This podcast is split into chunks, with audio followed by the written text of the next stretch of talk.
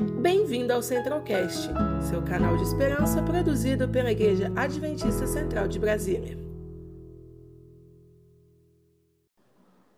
Bondoso Deus que está nos altos céus, paramos nesse momento, ó Pai, para agradecer ao Senhor por mais um dia que o Senhor nos oferece, que o Senhor nos dá a oportunidade de viver, de compartilhar a vida com outras pessoas de influenciar poderosamente as pessoas que estão ao nosso redor.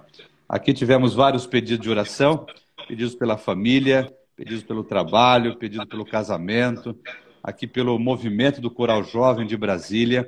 Abençoe, Senhor, cada detalhe desses pedidos que foram feitos aqui. Outros que não foram colocados, mas que o Senhor sabe que está no coração e que às vezes incomoda, tira o sono, cria preocupação. O Senhor é Deus poderoso que pode realizar todas as coisas. O pastor Dudu aqui fez um pedido especial pela Larissa, sua filha, que teve aí é, uma, uma, uma lesão, a princípio leve, no seu tornozelo. Vem estar com ela, Senhor, na recuperação e que ela se restabeleça o mais rápido possível. Abençoe esse nosso encontro, nesse nosso bate-papo, onde a hora sete faz a diferença porque a gente ora, a gente se entrega, a gente busca, a gente se conecta com o Senhor e deixa o teu poder fazer a diferença em nossa vida. Abençoe o pastor Dudu mais uma vez como porta-voz nessa manhã, em nome de Cristo Jesus. Amém, Senhor. Valeu, pastor. Tamo junto aí. Deixa, é, deixa, você... eu, deixa eu te apresentar aqui, mas você depois dá os detalhes, viu? Beleza. O pastor Dudu aí é um camarada motivado na área jovem, que tem aí o sangue dessa meninada no coração, na veia, e que arrasta multidões. Pastor Dudu, hoje ele é atual diretor de jovens. Você pega desbravador também, Dudu? Pego. Pega desbravador também. E outros detalhes mais, né? Música e tudo aí por aí. Música, vai. aventureiro. Aventureiro e tudo mais para a região ali da Bahia e do Sergipe. Exatamente. Aí conta um pouquinho abençoada. aí. Isso, conta um pouquinho aí da tua trajetória e tal. O pessoal te conhecer um pouco mais. Mano, o pessoal, a maior parte já deve saber, né? A gente começou lá no Rio de Janeiro, eu sou carioca, ninguém é perfeito, cada um tem seus problemas. E vim lá do Rio de Janeiro, fiquei lá oito anos lá, depois passei mais oito anos em Minas Gerais como líder de jovens, depois voltei para o Rio, mais um ano como líder de jovens. Depois eu fui para a União Norte, fiquei quatro anos lá como líder de jovens da União. E agora eu estou no meu segundo ano aqui como líder de jovens bravadores e aventureiros da União Leste. União Leste que, que, que, ano você... que ano você foi lá para o norte, lá que você estava lá em, no Pará? Cara, eu tenho uma dificuldade de gravar, eu só, eu só gravo um período, quatro anos, né? Eu tenho que ficar fazendo conta.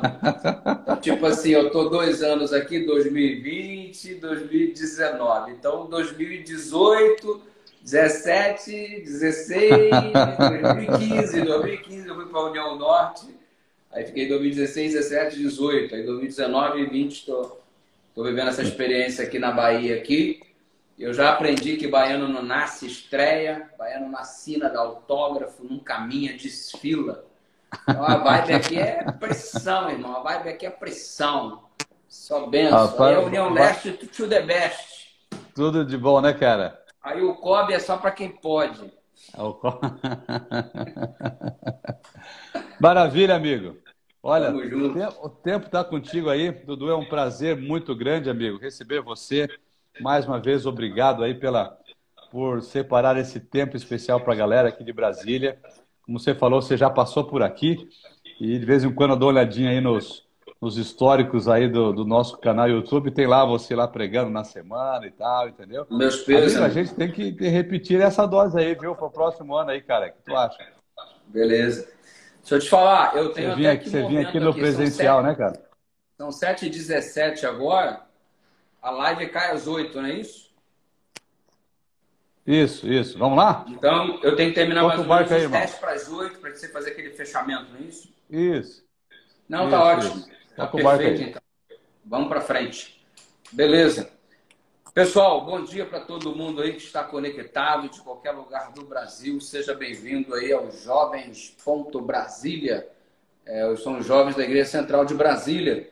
Se você está chegando aí por intermédio do meu, do meu Instagram, chegando agora, aproveita e já segue aí o perfil dos Jovens Brasílias, que tem uma juventude top na Igreja Central de Brasília. E quando você puser teus pés em Brasília, um dos pontos a ser visitado antes mesmo da, do que o Congresso é a Igreja Central de Brasília. Então, se você tem juízo, vai lá em nome de Jesus. é isso aí. Beleza? Pastor Jim é o, é o bispo da Catedral de Brasília. É uma alegria. É o pastor do pastor Herto. É o servo, então, servo do povo. É o pastor do pastor Herto, então manda quem pode, obedece quem tem juízo, né? Muito legal.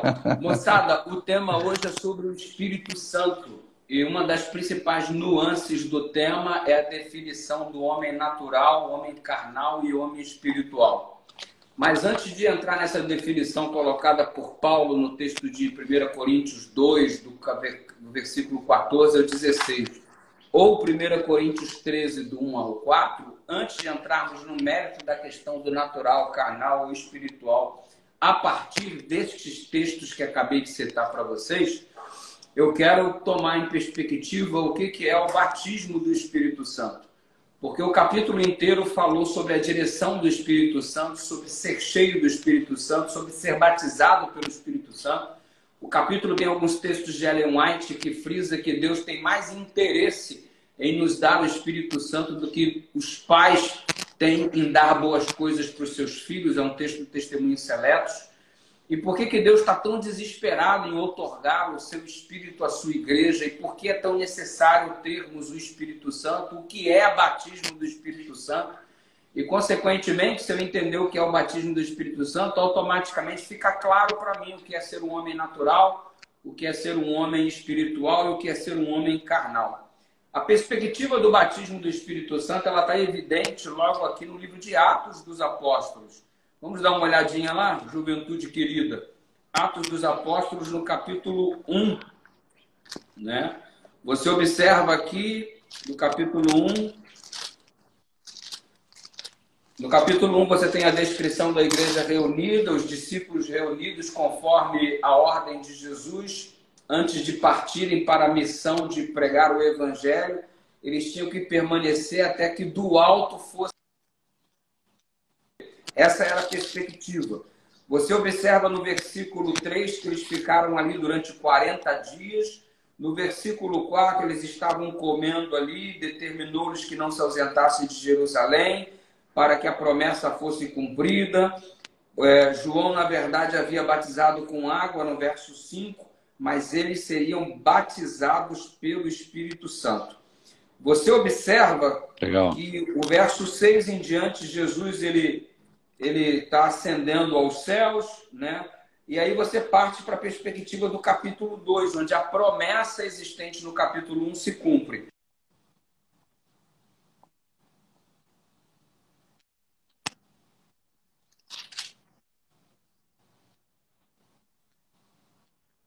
O vento impetuoso encheu toda a casa onde eles estavam assentados e apareceram dentre eles línguas como de fogo e pousou sobre cada um deles. E o verso 4 é o top.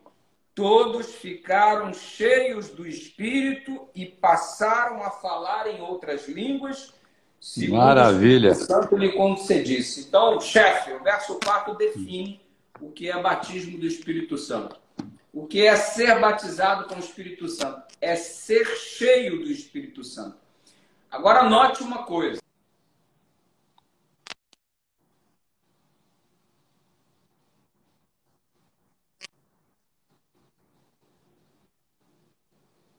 E não significa que eles não tinham o Espírito Santo.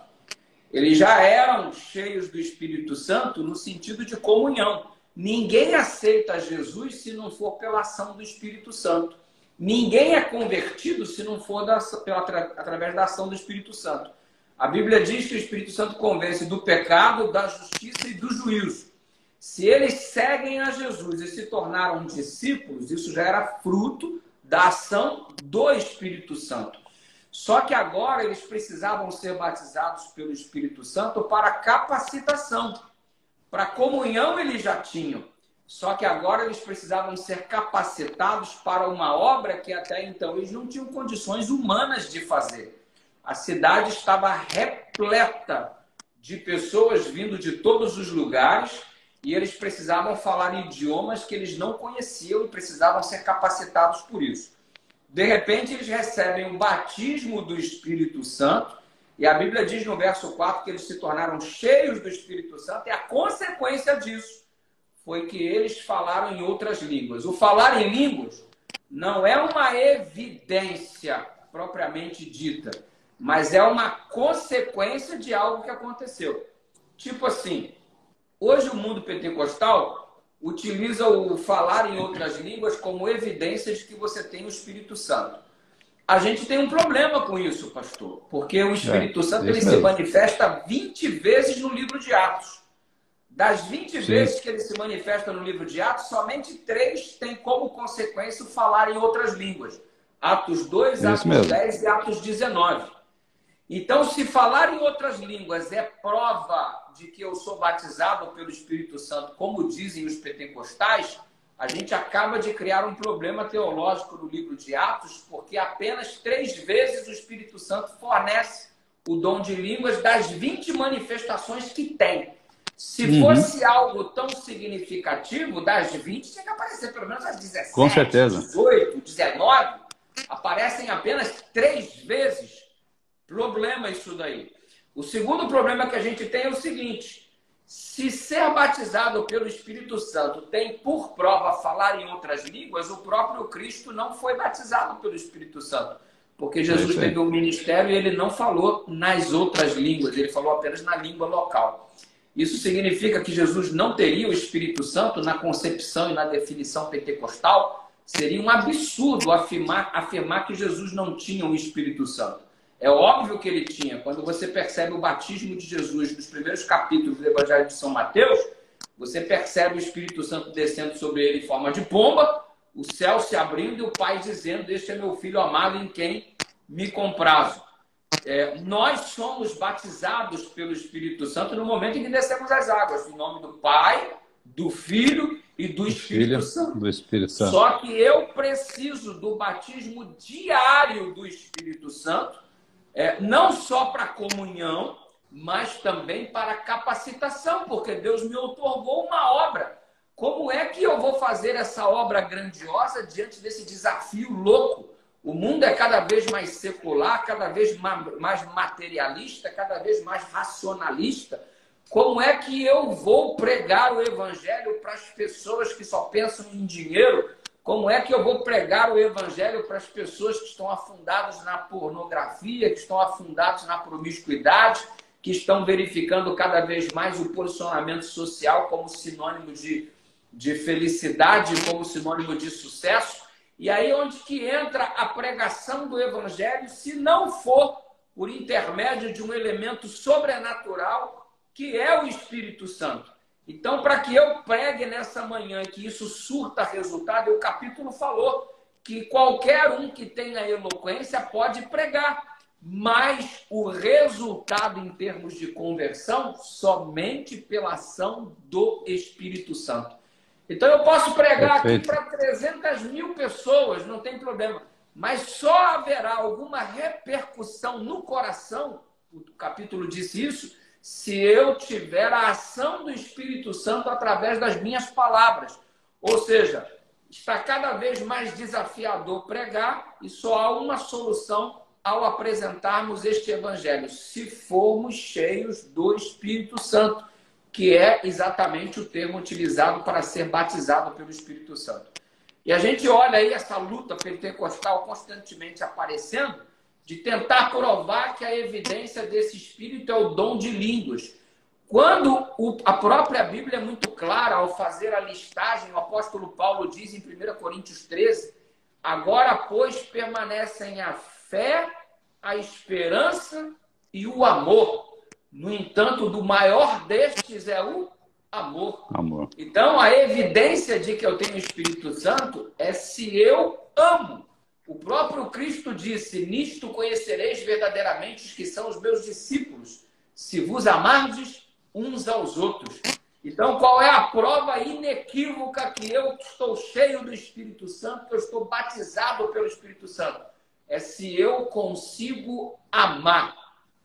Se eu consigo amar, estou cheio do Espírito de Deus. Se tem ódio no meu coração, tem ausência do Espírito de Deus. A prova inequívoca de que sou batizado é tendo o maior de todos os dons, que não é o dom de línguas. Mas o verdadeiro desafio é ser batizado pelo Espírito Santo dentro de casa, né? Você ser bondoso, longânimo, benigno com a tua mulher, com os teus filhos. Na verdade, se você quiser saber se você é cheio do Espírito Santo, a melhor coisa é você perguntar para tua esposa. Ela vai dizer para você se você é cheio do Espírito Santo. A melhor coisa Rapaz, é você para é o desafio, filho. né, meu? É, o teu filho vai dizer se você é cheio do Espírito Santo ou não. Os irmãos dizerem é fácil, eles não convivem com a gente. Né? Hein, Dudu, desafio... lá fora, lá, lá fora é fácil, né, cara? Ser, ser cheio do Espírito Santo, né? É, é, é complicado ser cheio do Espírito Santo dentro de casa. Esse é o desafio. É dentro de casa que a gente determina se o lar vai ser um pedacinho do céu ou não mas isso advém do fato de ser batizado pelo Espírito Santo e essa busca todos os dias. Por isso que é muito legal esse projeto, todos os dias, sete da manhã aí, porque você está conclamando as pessoas a buscarem o poder do Espírito Com Santo. Com certeza. Agora, note só a diferença que o Espírito Santo às vezes nos conduz por lugares que a gente não deseja. E aí você vai ver a diferença entre o homem carnal, entre o homem natural e o homem espiritual. Quando você chega em São Mateus, capítulo 4, no verso 1, a Bíblia diz que Jesus foi conduzido pelo Espírito ao deserto, né? Então, se você perguntasse onde é que eu quero ir, cara, eu não quero ir no deserto, não, mano. Dificilmente eu quero ir no é. deserto. Não tem água, não tem conforto, não tem nada. Eu já atravessei aquele deserto maldito lá, você já deve ter ido lá também. Sim, então, já fui lá já. Cara, um lugar inóspito, um lugar sem conforto, um calor dos infernos lá, 45 graus, tá legal, tá num maior perrengue, é 50 graus, 52 graus, sangue de Jesus tem poder. Aí você vai perguntar, Espírito Santo, vai me levar aonde? O homem espiritual, ele se deixa guiar pelo Espírito Santo. Espírito Santo, onde quer que onde quer que Aí está a questão. Onde você deseja que eu vá. Aí o Espírito Santo levou Jesus para o deserto, mano para o deserto. E note que Jesus era o segundo Adão, de acordo com o capítulo 15 do, do livro de Coríntios. Paulo diz que Jesus era o segundo Adão. O primeiro Adão estava no, no, no, jardim lá na boa, né? Lá refrigerado, fruta em abundância, comida em abundância, tudo lindo e maravilhoso. Só paz, Sem né? necessidade de nada. Né? E o outro, segundo Adão, no deserto. Aí você estabelece o paralelo e chega à seguinte conclusão. O outro tinha tudo para vencer e perdeu. O outro que tinha tudo para perder venceu. venceu. O primeiro Adão, marido da Eva, tinha tudo para vencer, perdeu. O segundo Adão tinha tudo para perder e venceu. Qual foi a diferença? Lá no jardim, o cara se deixou conduzir pela Eva ou por si mesmo. E no deserto, Jesus era conduzido pelo Espírito. Então você percebe a diferença entre o homem carnal e o homem espiritual, de acordo com a definição de Paulo na carta 1 Coríntios, capítulo 2, onde ele fala do versículo 14 ao 16 do homem natural, que esse não quer saber nada de Deus, não é conduzido absolutamente por, pelas coisas de Deus. E você tem em 1 Coríntios 3, o verso 1 ao 4, a definição do homem carnal e do homem espiritual. O carnal é aquele que oscila, às vezes ele deixa Deus dirigir. É o cara que está na igreja, às vezes se submete à vontade de Deus, mas usualmente o cara anda pelas suas próprias pernas e não com a voz atrás dizendo esse é o caminho, andai por ele. O Adão, mais ou menos, ele poderia ser caracterizado naquele momento como homem carnal, que uhum. deixou ser levado por si mesmo. E Jesus é, é... é o exemplo do espiritual que, ainda que sendo conduzido pelo deserto, se permite ser liderado pelo Espírito Santo. Em, então, Dudu, o, o camarada, então, o carnal aqui, a gente pode dizer que é aquela pessoa que tem uma, uma vida espiritual, eu digo em todos os sentidos, é superficial, só na aparência. Superficial. Quer ver? Vamos ler o texto bíblico? Bora, Vamos bora, ler bora. O, o texto lá, 1 Coríntios capítulo 2, que é o texto central do, capítulo aí que a gente estudou agora, esse capítulo 2. Né? O capítulo 2, o verso 14, diz assim: 1 Coríntios 2, verso 14. Pode ler aí, pastor, do 14 até o 16. 16. Ora, o homem natural, olha interessante as definições aqui. Ora, o homem natural não aceita as coisas do Espírito de Deus. O homem natural. Porque lhes são loucura e não pode entendê-las, porque elas se discernem espiritualmente. Porém, o homem espiritual julga todas as coisas, mas ele mesmo não é julgado por ninguém. Pois quem conheceu a mente do Senhor, que a possa instruir, nós, porém, temos a mente de Cristo. É, olha só que coisa impressionante. Primeira classificação que ele dá é a classificação do homem natural. Quem é um homem natural? É aquele que não está disposto a aceitar a inserção do Espírito Santo em momento nenhum. Ele diz que qualquer coisa de Deus ou para Deus é loucura. E, e, Dudu, pensar é, é... em que você vai escolher uma mulher mediante a orientação de Deus, você está viajando na maionese. Que você vai escolher uma profissão é, mediante a orientação de Deus, você está louco.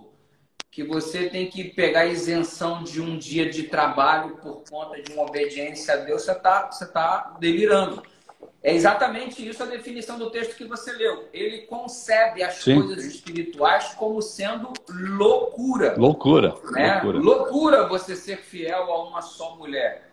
Loucura você devolver parte da tua renda a, a, a esse suposto Deus. Loucura você não desfrutar os prazeres de beber, de fumar, de sair com os amigos, de se entreter da forma como convém ao mundo. Então ele passa a enxergar o, o crente em Cristo como um alienado.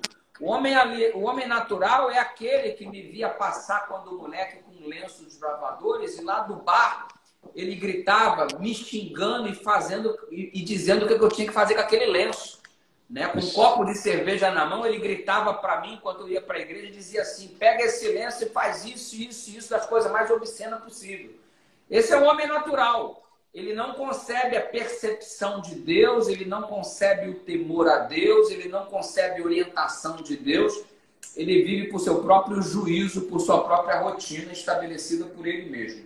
É a Essa loucura. É a, é a loucura do mundão que a gente vive hoje, né, Dudu?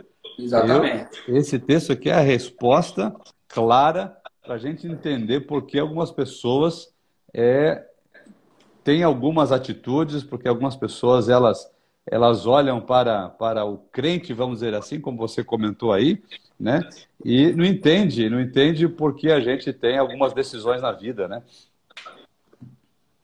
Exatamente. Aí você vem para a segunda definição. A segunda definição do homem carnal e, na sequência, o próprio homem espiritual, embora ele já tenha tocado no assunto no verso 16, uhum. ele continua no capítulo 3. Leia aí, pastor, do verso 1 ao 4 do capítulo 3. Eu, porém, irmãos, não vos pude falar como a espirituais, e assim como a carnais, como a crianças, como a crianças em Cristo. Então, nós Leite só, só, só, só uma pausa aí, pastor. Nesse primeiro verso, ele está falando para os irmãos da igreja. Né? Sim.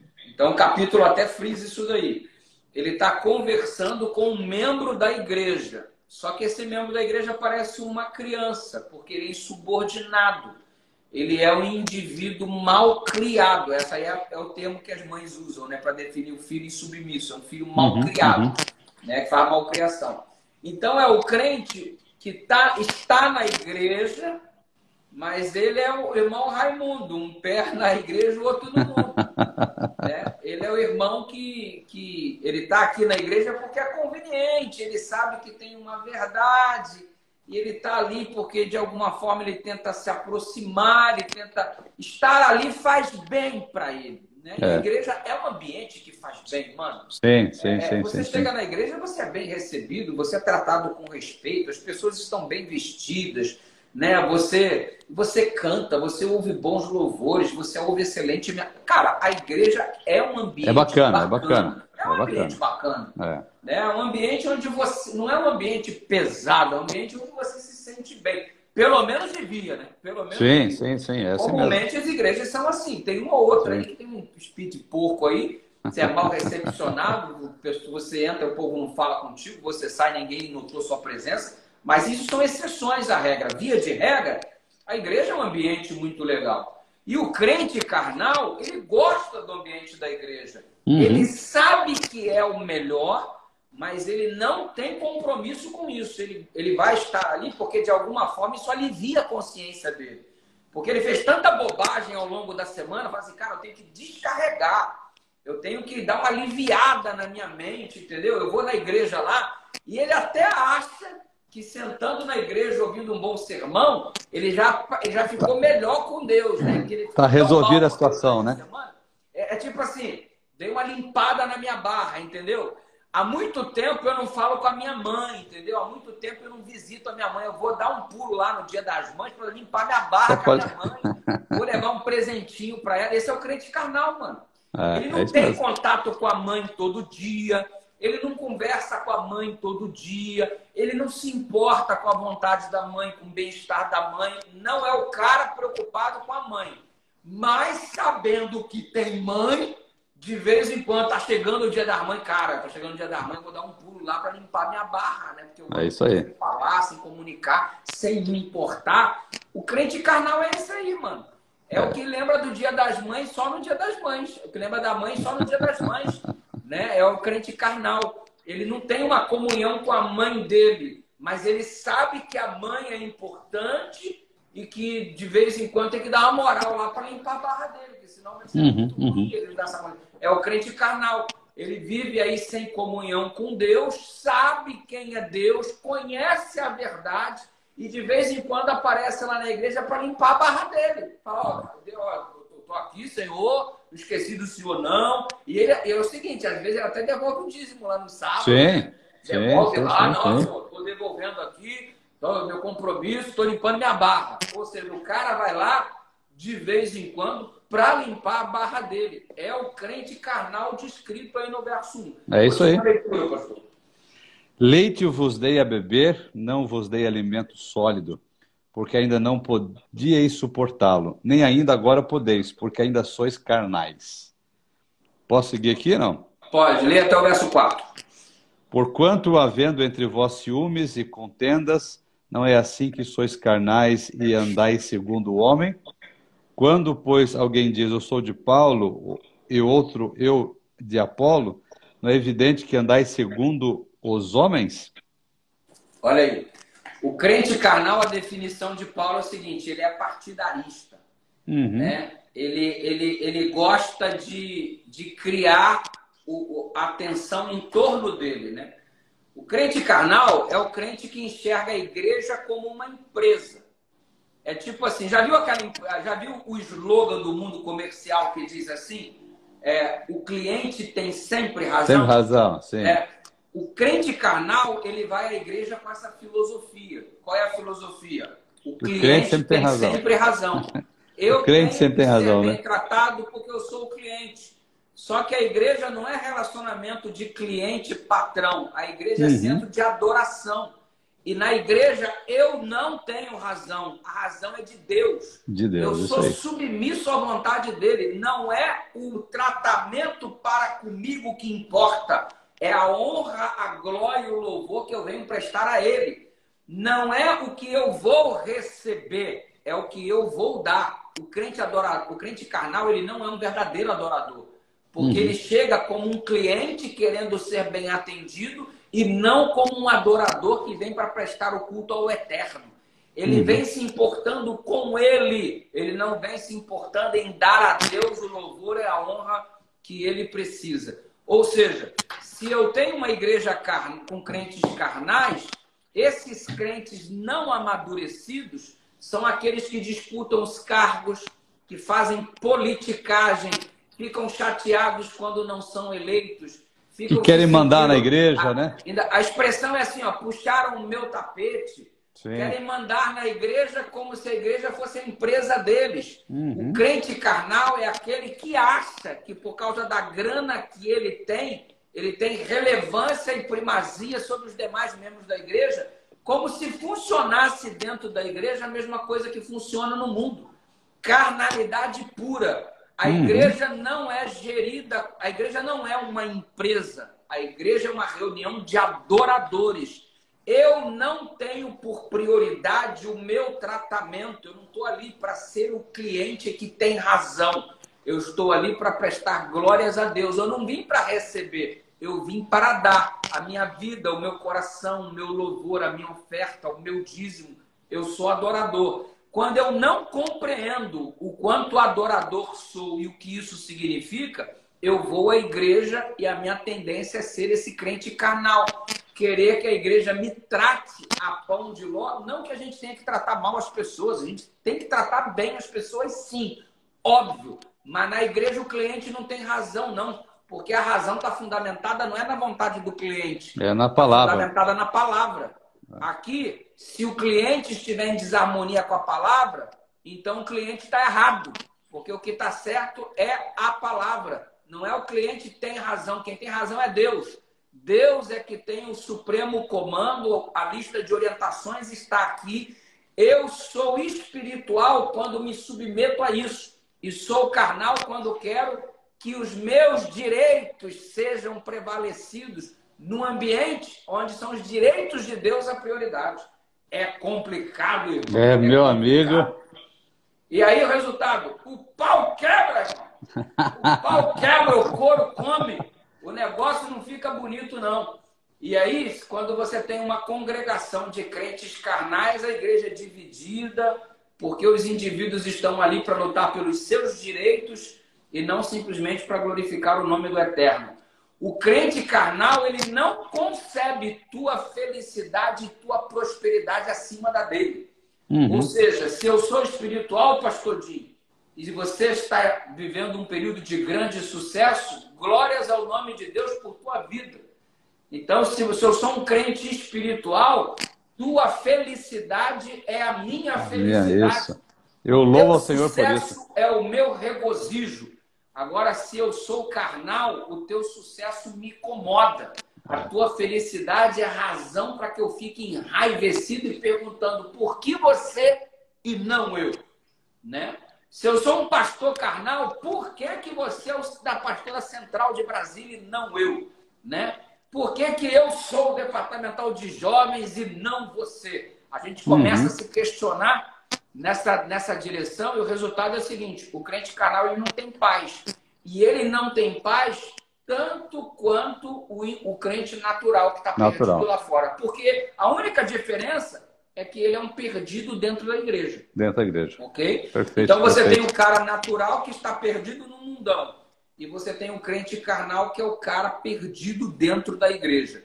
O homem espiritual é aquele que esteve na definição do verso 16 do capítulo 2. Ele diz que, Paulo diz que ele tem a mente de Cristo. Por que, que ele tem a mente de Cristo? Ele está tão colado com Jesus que ele passa a pensar como Jesus pensa. Ou seja, o raciocínio dele é desenvolvido semelhante ao raciocínio de Jesus. É aquela máxima: não sou mais eu quem vivo, Cristo vive em mim. Ou seja, Dudu, pode falar. Faz, faz o apelo aí que vai dar batismo, viu? Temos vai aí dois batismo. minutinhos. Então, dois irmão, minutinhos deixa de ser carnal e fica espiritual. Sai do mundão, deixa de ser natural e vem ser espiritual. Procura o pastor Dinho, ele vai preencher sua ficha, você vai ser batizado em nome de Jesus. E você vai ser batizado para comunhão e vai ser batizado para capacitação. O batismo diário todos os dias do Espírito Santo, essa é a nossa perspectiva. Pastor, resumo da ópera. Eu não quero ser natural, eu não quero ser carnal. Eu só quero ser espiritual. Para isso eu preciso do batismo do Espírito Santo todos os dias. Se ontem eu fui cheio do Espírito Santo, hoje eu preciso de novo. É melhor estar no deserto cheio do Espírito Santo do que no jardim cheio de si mesmo. Que Deus nos abençoe, que Deus nos ajude. Um beijo grande no coração de cada jovem presente na live de cada jovem da Igreja Central de Brasília. Maravilha. Amigo, ora por esse batismo aqui no coração dessa meninada agora pela manhã. Agora, agora. Vamos orar. Pai querido, nós queremos ser batizados pelo Teu Espírito Santo todos os dias e hoje, evidentemente, mais uma vez. Não temos desejo de sermos crentes carnais e muito menos estarmos afundados no mundo como homens naturais. Nós queremos ser plenamente batizados pelo teu Espírito para sermos crentes espirituais. E o resumo da nossa vida que seja aquele que Paulo deixou no versículo 16 de 1 Coríntios 2, que tenhamos a mente de Cristo, ou seja, plenamente conduzidos pelo teu Espírito. Que descobramos que ter a mente de Cristo é estudar a palavra, encher as coisas do reino dos céus no nosso cérebro. E para isso precisamos estudar, nos dedicar, estarmos constantemente buscando tua presença. E é isso que estamos fazendo aqui a cada dia pela manhã, às sete da manhã, e hoje mais uma vez. Batiza-nos com teu espírito conforme tua promessa. E que a nossa vida cheia de amor seja o fruto que evidencie isso para a glória do teu nome. Em nome de Jesus, amém. Amém. Conheça também nossos outros podcasts, Centralcast Sermões e Centralcast Missões. Que Deus te abençoe.